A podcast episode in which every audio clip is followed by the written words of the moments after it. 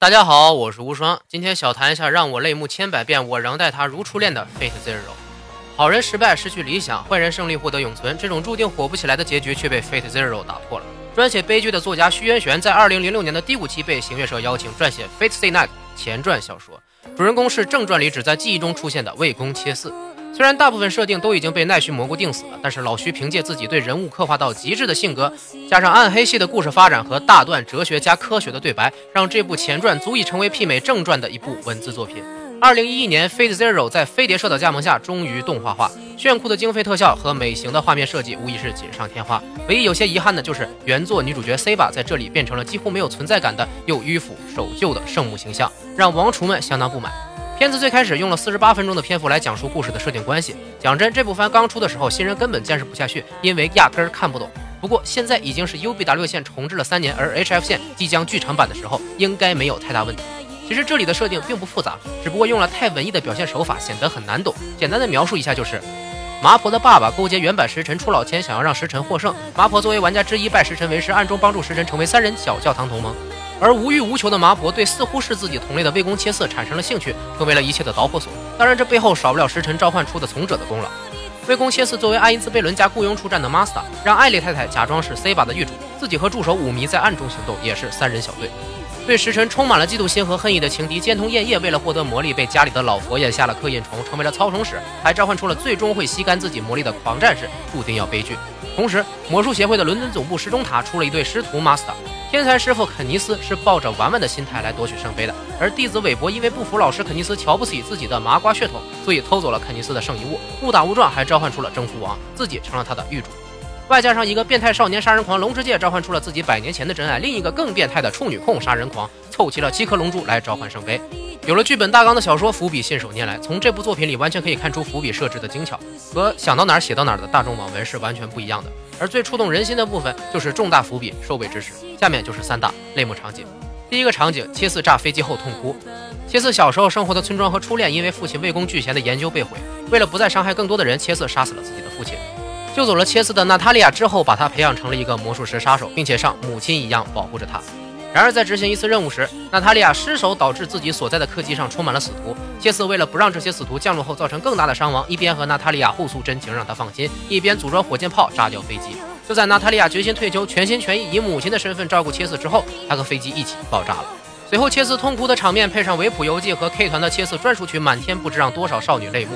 一个坚信正义理想的好人，为了拯救世界，先后牺牲了自己的父亲和母亲。这种接近扭曲的价值观，让切斯的眼中失去了最后一丝光芒，成为了真正的正义的杀手。既然自己无法拯救所有人，那么就只能赢下圣杯战争，用圣杯来让世界和平。悲剧的英雄就此诞生。第二个场景，征服王之死加上韦伯流泪。作为《Fate Zero》系列中最有人性光辉的角色，征服王亚历山大大帝用豪爽的性格和强大的力量圈粉无数，加上傲娇的王妃。Red 组人气完全不亚于主角组，在三王会谈篇当中教训了 C 巴的言语，更让王者风范尽显。英雄王睥睨一切，骑士王背负一切，而征服王容纳一切。虽然王道无法分出谁高谁低，但是老徐在人物设定中让谁的角色更有魅力，不言而喻。大帝在最后一战面对使用权力的英雄王仍不却步，在剑雨中高喊冲锋的姿态，甚至一度让我怀疑究竟谁才应该被称作英雄。被剑雨打成重伤，被天之锁缚住行动，被 EA 击穿心脏，大帝败了。但是在临消失之前，找到了那片向往已久的大海，一切如梦，王者已逝。而整部作品里一直卖软弱和傲娇的韦伯，面对吉尔加美什，身为臣子应该替君王报仇吧的责问，说出了击穿观众泪点的一句话：挑战你，我一定会死。我做不到，因为我被命令要活下去。在其他任何场景来看，都是一句奸诈的狡辩，但是在大帝和韦伯的羁绊描写后，却是如此感人和忠诚。而吉尔加美什对于这份忠心的承认，给大帝之死画下了圆满的句号。第三个场景，父子理想的传承。这段贯穿了正传和前传的父子对话是《Fate Zero》的结局片段。在失去了爱人、失去了女儿、失去了理想之后，自己所追求的圣杯原来是不可能实现愿望的骗局，造成的灾害夺取了五百人的生命。杰斯不断的在废墟中寻找生还者，终于发现了一个少年，并且把 C 巴的阿瓦隆放进了少年的身体，救活了他。这一瞬间，杰斯觉得得到了一点救赎。少年侍郎也把这张脸烙在了心里。切斯的身体被圣杯诅咒老去的极快，五年后行将就木，和之前收养的侍郎坐在夜晚的屋檐下聊起了自己的理想。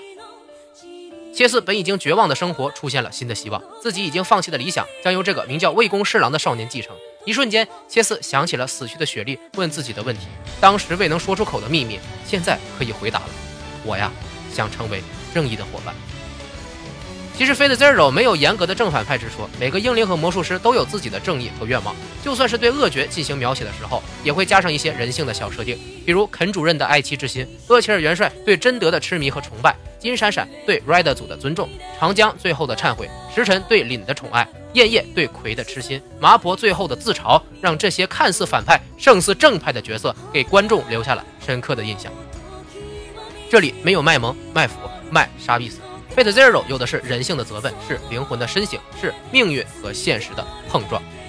说到最后，不得不安利一下维普游记的配乐和 K 团的歌曲。在史诗级的故事当中，必须有史诗般的配乐才足够有味道。而维普大妈恰到好处的把整部作品的紧张刺激和悲剧伤感结合到了一起。而 OP 和 ED 歌曲《满天》To the Beginning，作词、作曲、编曲都由维普大妈一人完成，可见深厚的音乐功力。为行乐社的空之境界打造的 K 团三人组。自然是维普大妈在行乐社作品里的标配，圣歌一般的和声把剧情和人物的悲壮完美的演绎了出来。尤其是魏公切嗣的角色歌《满天》，搭配着回忆的两集神插入，震撼了我好长时间，让我久违的燃起了对音乐的追求。如果有想要一起听歌的小伙伴，关注微信公众号“无双漫谈”，回复 zero 即可得到我打包的 Fate Zero 的 OP 和 ED 歌曲。番剧越来越多，但是好作品越来越少。希望我们都能不忘初心，坚持自己的热爱和追求，不要人云亦云，看的人多我才看。冷番神作已成定律，以后还有更多佳作安利给你，下期再见。